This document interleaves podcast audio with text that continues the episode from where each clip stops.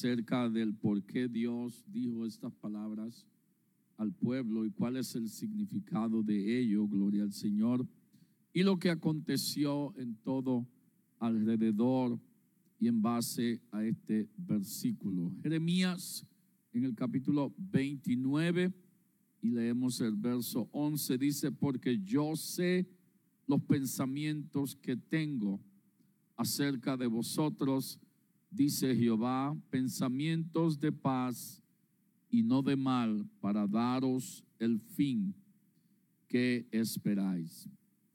Porque yo sé los pensamientos que tengo acerca de vosotros, dice Jehová, pensamientos de paz y no de mal, para daros el fin que esperáis. Padre, en el nombre de Jesús te damos gracias, oh Señor, por esta bendita y santa palabra. Señor, te pedimos, oh Dios Santo, que tú hables, oh Dios mío, nuestra vida, que nos des de tu entendimiento, Señor. Que tú, Señor, nos ayudes a entender esta tu palabra, Dios mío, y que tú nos descubras, oh Señor, y nos reveles de tus secretos, Señor, en esta tu palabra, en el nombre de Jesús. Amén, amén. Puede tomar su asiento en el nombre del Señor.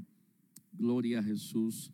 La palabra de Dios, hermanos, cuando la miramos, cuando la estudiamos, cuando la leemos, hallamos, gloria al Señor, que hay mucha sabiduría en ello, hay mucho eh, aliento en ello y sobre todo el aliento mismo de Dios en esta su palabra, la cual puede guiarnos, puede sostenernos, puede darnos fuerzas, puede darnos aliento puede darnos dirección. Ahora nos vamos a enfocar en este versículo 11 del capítulo 29, porque es un mensaje de esperanza, es un mensaje al pueblo de Israel directamente y ahora el cual se aplica también a nosotros en este tiempo. Y es una promesa a la misma vez que es un mensaje de esperanza, es una promesa de un buen futuro al que eh, va a ser muy fácil aferrarse a ello o apegarse a ello y no olvidarlo, sino que seguir repitiéndolo hasta verlo cumplido. El contexto de este versículo 11 nos lleva principalmente a la parte eh, primera donde dice el Señor, porque yo sé los pensamientos que tengo acerca de vosotros. O sea, lo que él está literalmente diciendo es, yo sé los deseos que tengo con vosotros, yo sé los planes que tengo para con ustedes, yo sé lo que voy a hacer. Y en esta noche nos vamos a enfocar en, un simple tema en el que simplemente vamos a acordarnos de que el Señor nunca se olvida. El Señor no se olvida. El Señor no se olvida.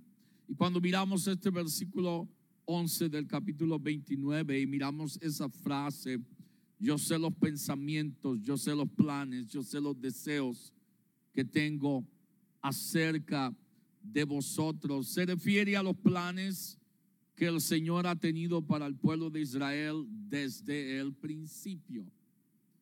Y este versículo es simplemente lo que el Señor está haciendo es reiterando, dándole la seguridad de las promesas de Dios, de que Dios no se va a olvidar de la condición en que está el pueblo o dónde está el pueblo o cómo está el pueblo, sino que Él va a cumplir su palabra, lo que prometió al principio.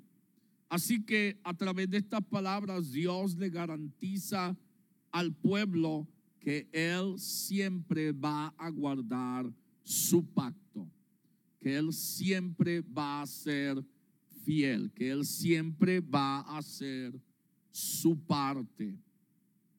Ahora, cuando miramos un poco en ese versículo, no podemos simplemente captar todo lo que este versículo eh, nos señala o nos quiere dar a entender simplemente pues con leerlo sin mirar atrás, o sea, sin, sin mirar la historia, el de por qué el Señor dijo al pueblo estas palabras.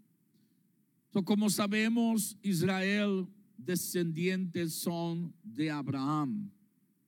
Y Dios mismo al principio hizo un pacto con Abraham y le dijo que quien lo bendijera, Dios lo iba a bendecir, quien lo maldiciera, Dios lo iba a maldecir y que él iba, por causa de él, Dios iba a bendecir a todas las familias de la tierra, que Dios iba a estar con él y que iba a darle a él una descendencia que no iba a poder ser contada.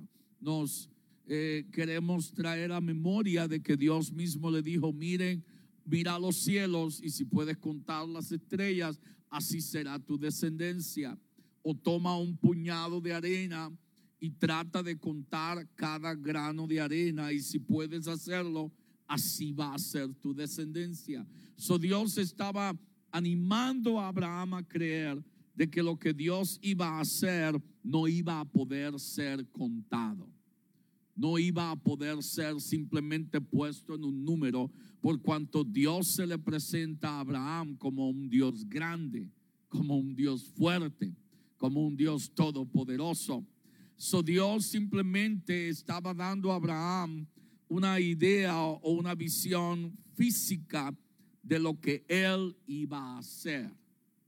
Y Dios en ese momento le aún le habló a Abraham diciendo que no se iba a olvidar de su palabra y que le iba a devolver a Abraham su bendición.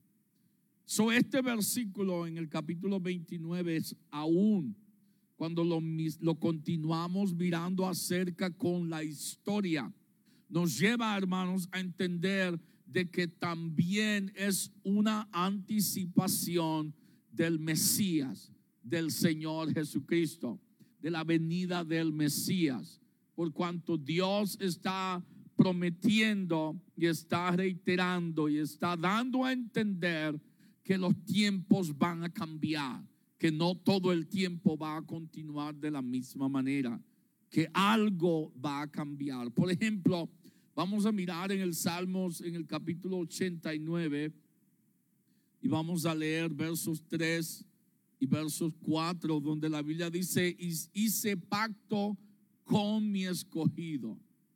Juré a David, mi siervo, diciendo, para siempre confirmaré tu descendencia y edificaré tu trono por todas las generaciones.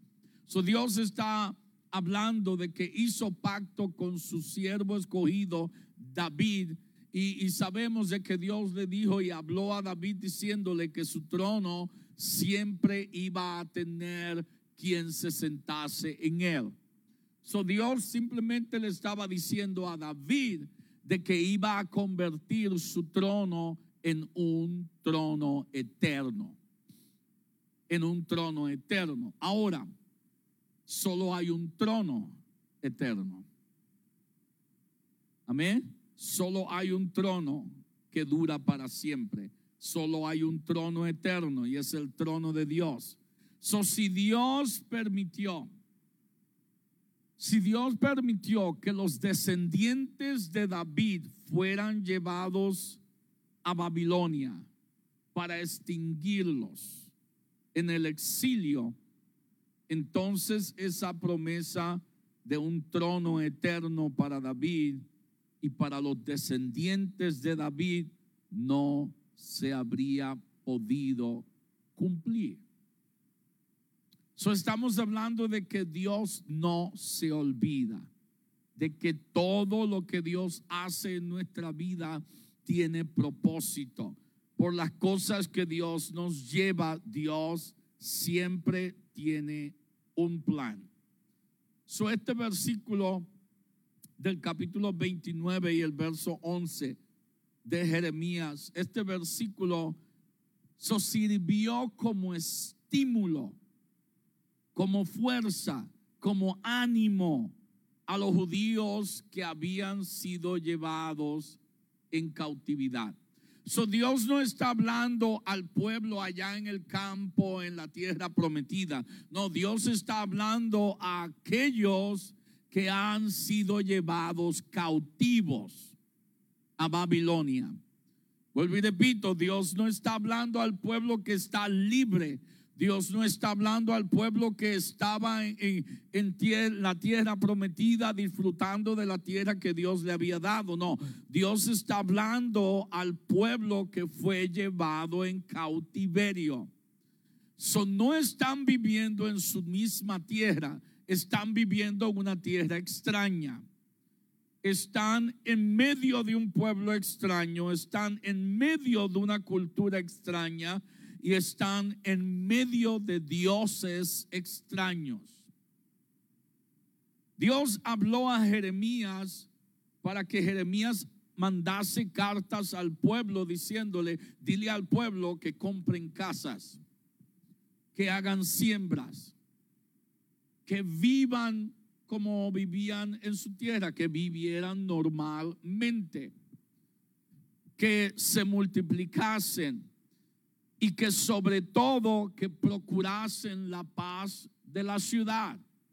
Están viviendo, en, vuelvo y repito, en tierra ajena. Están viviendo en medio de sus enemigos. Y Dios les está diciendo todo lo que para nosotros como seres humanos comúnmente sería lo contrario. Están en cautividad y Dios les está diciendo, comiencen a comprar casas, comiencen a hacer sus siembras, críen su ganado, multiplíquense y tengan hijos y hijas. Pero su pensamiento solo estaba, pero ¿cómo vamos a poder hacer esto si estamos en tierra extraña?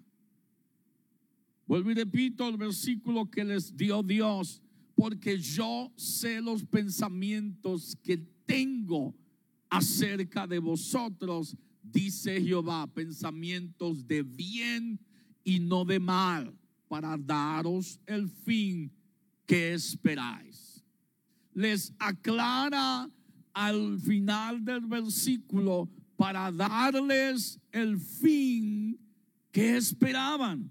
¿Cuál era el fin que esperaban? Volver a la tierra, volver al lugar que Dios le había dado, volver al lugar donde servían a Dios, volver al lugar donde estaba el templo de Dios, volver al lugar donde cantaba las canciones a Sión, volver a su tierra So Dios le está asegurando, eh, yo sé los deseos que tengo para con vosotros. Yo sé los planes que tengo con ustedes. No son planes de mal, no son planes para destrucción, son planes para bien.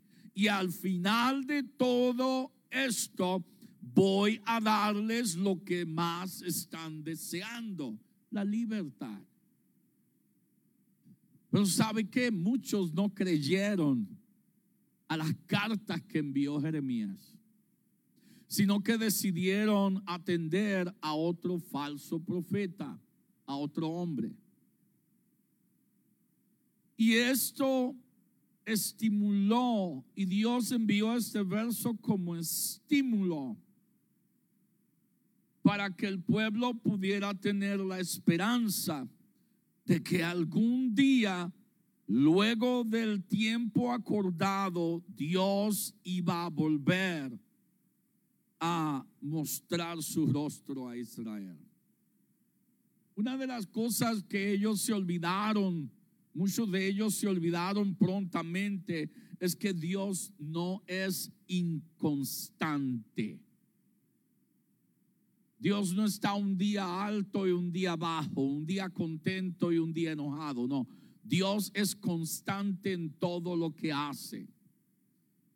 So Dios cumple sus promesas, todo lo que Él habla, todo lo que Él promete, lo cumple y procura cumplido. So este versículo sirve como estímulo a judíos en el exilio y debería a nosotros también animarnos, gloria al Señor, en este tiempo, porque Dios no es voluble. Dios no es, como dije anteriormente, que hoy está contento, mañana está enojado, de que hoy es rico, mañana es pobre. No, Dios sigue siendo Dios y cumple sus promesas. Y debido a que Dios cumple sus promesas y cumplió su promesa de utilizar al pueblo judío en sus planes, por cuanto Dios fue fiel a su palabra y sigue siendo fiel a su palabra para usar a su pueblo en los planes que él tenía, usted y yo y el mundo entero tenemos acceso a esta tan grande salvación por medio de nuestro Señor Jesucristo. Gloria al Señor. Por todo lo que Dios hizo, usted y yo somos también participantes de esta tan grande salvación. So, cuando Jesús promete regresar y cuando prometió regresar por su iglesia, Él pone estas palabras para que usted y yo pongamos en Él toda confianza en su palabra. En Mateo 24, 35, donde Él habló, el cielo y la tierra pasarán, mas mis palabras no pasarán. El cielo y la tierra pasarán. Está hablando de lo físico está hablando de lo material, está hablando de lo que usted y yo podemos ver.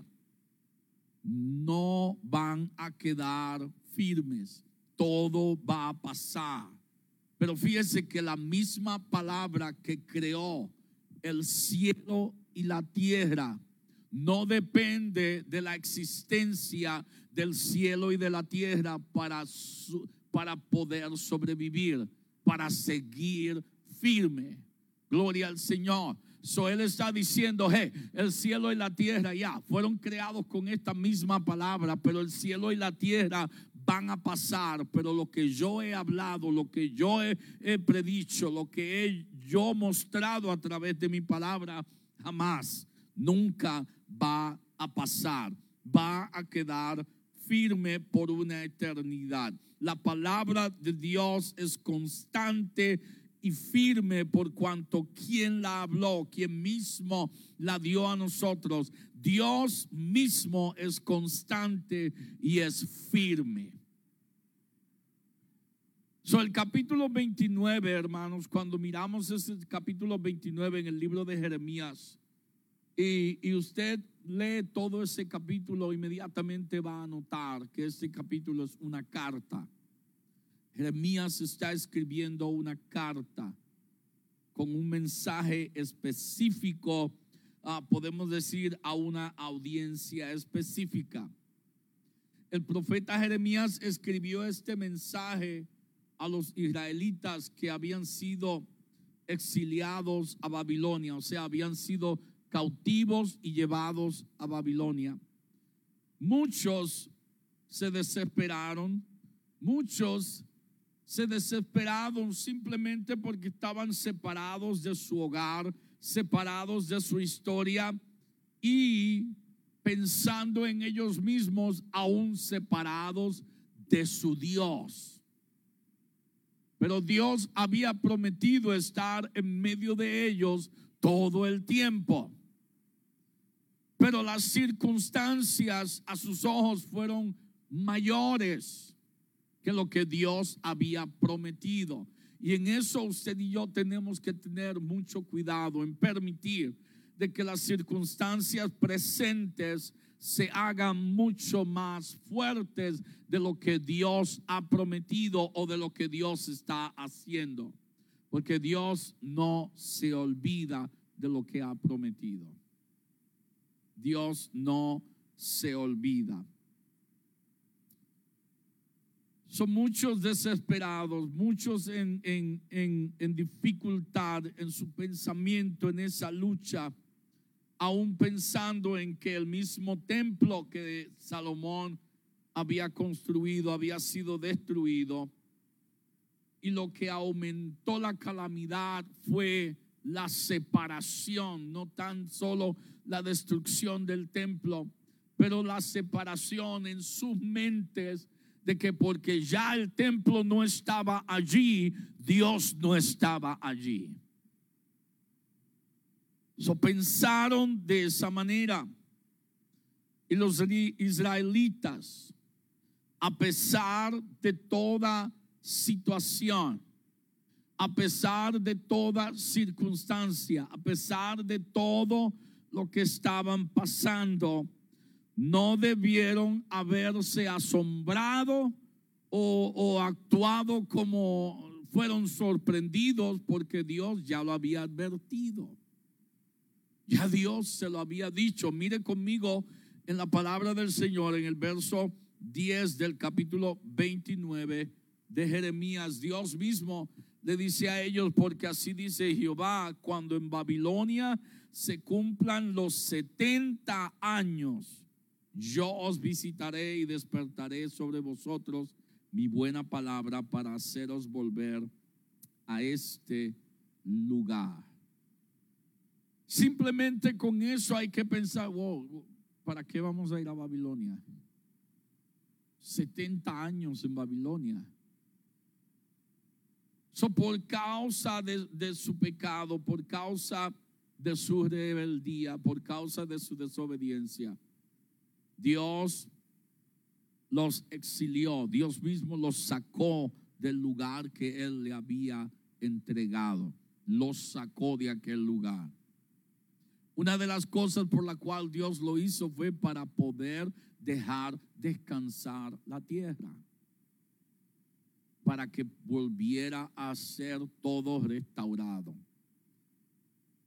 Por cuanto por causa del pueblo todo en la tierra que Dios había puesto su bendición, todo estaba siendo destruido.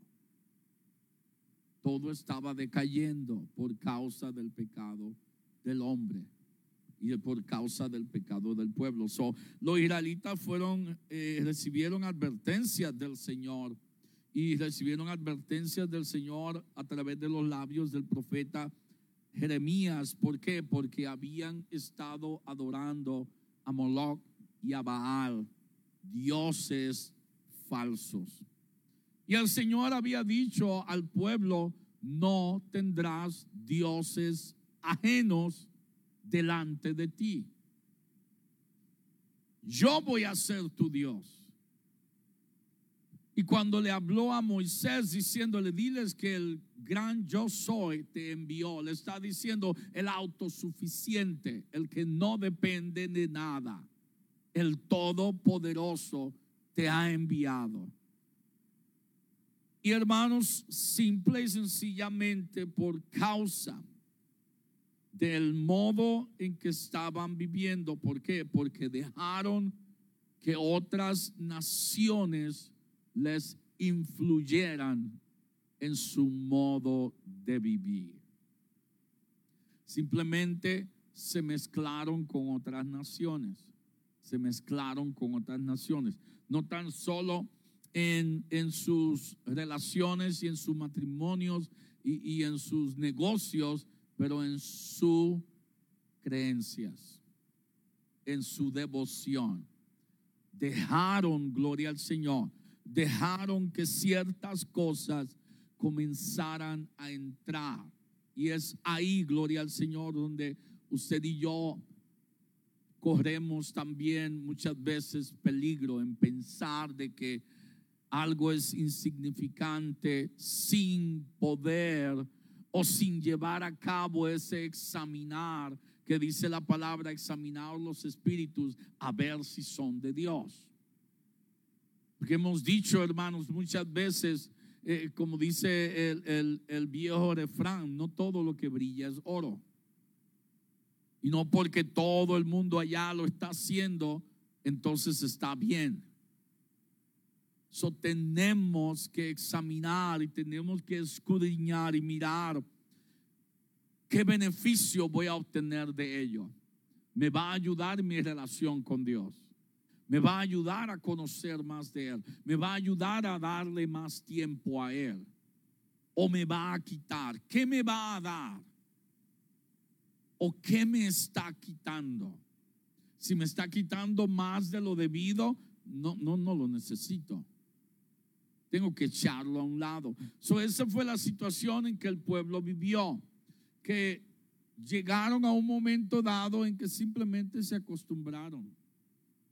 Se acostumbraron, no pusieron paro a nada, simplemente eh, pensaron como muchas veces se piensa, oh, yo, yo, yo nunca voy a hacer eso. Oh, yo nunca voy a caer en eso. Pero se sigue y sigue y sigue y sigue. Hermanos, somos criaturas del tiempo va a llegar un momento dado en que lo que nos molestaba antes, mientras continuamos mirándolos, va a llegar un día en que ni la atención nos va a tomar. Lo vamos a tomar como que, esto otra vez. De la igual manera que sucedió en el tiempo de Jesús. La crucifixión era el peor castigo que existió en ese tiempo. Son los historiadores dicen que al principio la gente cerraban sus ventanas, la gente entraban a los niños a la casa, cerraban sus casas porque no querían ver la condición del cuerpo del acusado, no querían ver ese cuerpo colgado en un madero. Pero llegó el tiempo y pasó el tiempo y otro crucificado más y otro crucificado más y otro crucificado más hasta que la Biblia misma nos da a entender que ya aquella, forma de castigo se había convertido en otro espectáculo. O sea, en otra cosa que mirar. Vamos a ver que, de dónde vino este ahora. Vamos a ver cuánto dura en la cruz. Vamos a ver cuánto tiempo va a estar ahí hasta que se muera. Y después se iba para la casa lo más tranquilo. Cuando ya llegaron a esa condición, fue simplemente por no haber detenido su pensamiento en ello y no haber detenido podríamos decir, la curiosidad. De una picadita ahí, de, uy, no, no, y cierro otra vez. Pero vuelvo nuevamente, otra picadita más. Cuando venga a ver, ya tengo las puertas abiertas, ya las ventanas están abiertas. ahí viene el, el, el acusado y los niños están normalmente jugando afuera. Porque llega el momento dado en que usted y yo llegamos a acostumbrarnos a ver esas condiciones. Es por eso, hermanos, que usted haya, por ejemplo, usted haya seres humanos en los sitios más bruscos que usted dice, ¿cómo puede esta gente vivir ahí? Se acostumbraron. Puede estar 40 bajo cero y usted lo mira en la calle y usted acá mirando y temblando, con el gil prendido y temblando. ¿Cómo pueden vivir ahí? Se acostumbraron. Ya no es lo mismo de antes. Usted y yo llegamos a este país y cuando nos llegó el primer invierno, ¿qué estábamos pensando? Ay, ¿qué yo hago aquí? ¿Para qué yo vine para acá? Y ya vuelve el invierno otra vez y, ya no me siento como antes, me encanta la nieve. ¿Por qué? Porque llegamos a un momento en que la, hermanos, la repetición de los mismos hechos nos lleva a acostumbrarnos. Y causa, no sé cómo lo dicen en, en como lo dirían en español, hay una palabra en inglés que identifica ese mismo hecho. Como que como si hubiera ya estado desconectado de la realidad. Como que ya, otro más, ya le dio lo mismo. Y eso fue lo que ocurrió con el pueblo. Es por la razón por la cual cometieron tantos errores y no pudieron totalmente volver nuevamente a Dios. Pero aún así, aún en esa condición, Dios todavía dio a los israelitas, los que estaban cautivos, una fecha, un tiempo señalado bajo el dominio de Babilonia. No iban a estar allí por todas sus vidas. No iban a ser exterminados allí. Iban a estar 70 años. Y literalmente podemos decir, estuvieron en Babilonia totalmente una vida. 70 años. Pero Dios estaba buscando algo muy importante en el corazón del pueblo. Dios estaba buscando alcanzar algo en el corazón del pueblo. So, el versículo 11 de ese capítulo 29 es el versículo más importante en todo el capítulo, el verso 11 del capítulo 29 donde Dios le declara ese hecho, porque yo sé los pensamientos que tengo acerca de vosotros. No acerca de Babilonia, no acerca de los egipcios, no acerca de los asirios, no, acerca de vosotros, ustedes, pensamientos de bien y no de mal para daros el fin que esperáis. So, este verso contiene la seguridad, la aseguranza de que Dios no había terminado con Israel todavía. Que sus bendiciones estaban en el porvenir, estaban delante de ellos, habían puesto, habían sido puestas en su futuro en un futuro cercano estaban puestas delante de ellos. Si las veían muy distantes, porque quién sabe, comenzaron, acaban de comenzar el cautiverio, pero Dios las habló, Dios las señaló y Dios la iba a cumplir.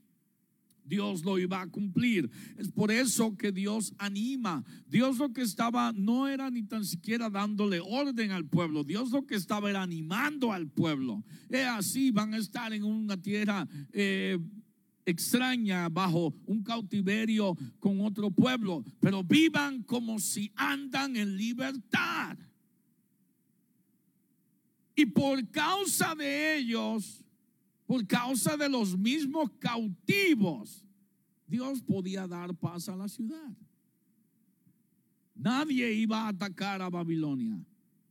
Nadie iba a destruir a Babilonia mientras el pueblo de Israel estuviera cautivo allí.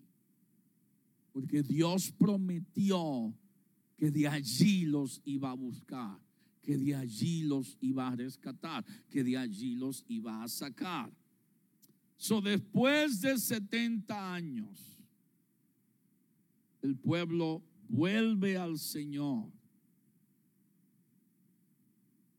Y es que no dice volvieron, no dice primero volvieron a su tierra, dice volvieron al Señor. Antes de ser sacados literalmente de Babilonia, Dios obró en sus corazones, así como dijo en el verso 10, que iba a despertar sobre ellos su buena palabra para que volvieran otra vez al lugar que ellos pertenecían. Y Dios no estaba hablando literalmente de la tierra prometida. Dios estaba hablando el lugar que Dios tenía en su corazón para su pueblo. iba a despertar al pueblo para que el pueblo volviese al lugar que Dios le había preparado en su presencia. So, antes de usted y yo llegar al lugar prometido, tengo que llegar a Dios. Tengo que llegar primero a Él. So, ahora, los siguientes pasajes después del verso 11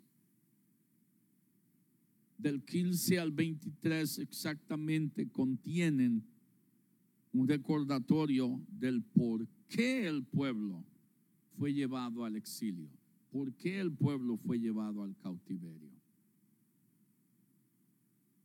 Lo cual declara que fue por su idolatría y su dependencia de otros dioses. Y aún por obedecer a los profetas falsos que hablaron en contra de la palabra de Dios. Porque se levantan profetas falsos en medio del pueblo a decir que lo que Jeremías estaba diciendo era mentira. Que Dios los iba a rescatar inmediatamente. Que Dios los iba a sacar de allí inmediatamente. Y no fue así. Pero por causa de que ellos la mayoría se adelantaron a lo que los falsos profetas estaban diciendo. Es por esa causa que fueron 70 años, así como Israel en el antiguo, que duró 40 años en el desierto, cuando pudo cruzar a la tierra prometida en tres, cuatro días por causa de la desobediencia. Por causa de la desobediencia. No podemos, hermanos, nunca olvidar de que Dios no se olvida de lo que Él ha prometido. Todo lo que está en este libro está en su memoria. Todo lo que Él ha hablado a nosotros como promesa está en Él. Y está ya hecho. No lo hemos visto, pero ya está hecho, ya Dios lo habló. Está hecho, ya Dios lo habló. Solo que usted y yo tenemos que declararlo, confesarlo, creerlo, tocarlo, saludarlo, gloria al Señor y esperar al cumplimiento de su palabra. Gloria al Señor. Esa ha sido la primera parte, hermanos. Vamos a tener dos partes el próximo martes vamos a tener la segunda parte, el de por qué, exactamente el por qué fueron llevados en exilio, en cautiverio. ¿Cuáles son las señales que Dios vio en ellos? ¿Y qué hizo el pueblo de Israel para provocar a Dios a que actuara de esta manera? Pero hoy estamos celebrando Hoy estamos volviendo a entender, volviendo a reconocer que no importa lo que el tiempo dicte, no importa lo que el clima dicte o lo que los líderes del mundo dicten, no, lo que Dios me prometió, Dios lo va a cumplir. Él lo va a hacer. No importa lo que esté sucediendo a mi alrededor, Dios va a cumplir eso. Póngase de pie conmigo, gloria al Señor. Aleluya, levantamos nuestras manos. Gloria al Señor. Y vamos delante de la presencia del Señor. Aleluya. Pidiéndole a Él, gloria al Señor, que no tan solo nos fortalezca, pero fortalezca nuestra fe. Gloria al Señor. Padre, en el nombre de Jesús, oh Dios mío, gracias. Gracias, Señor, en esta noche por tu palabra, oh Dios.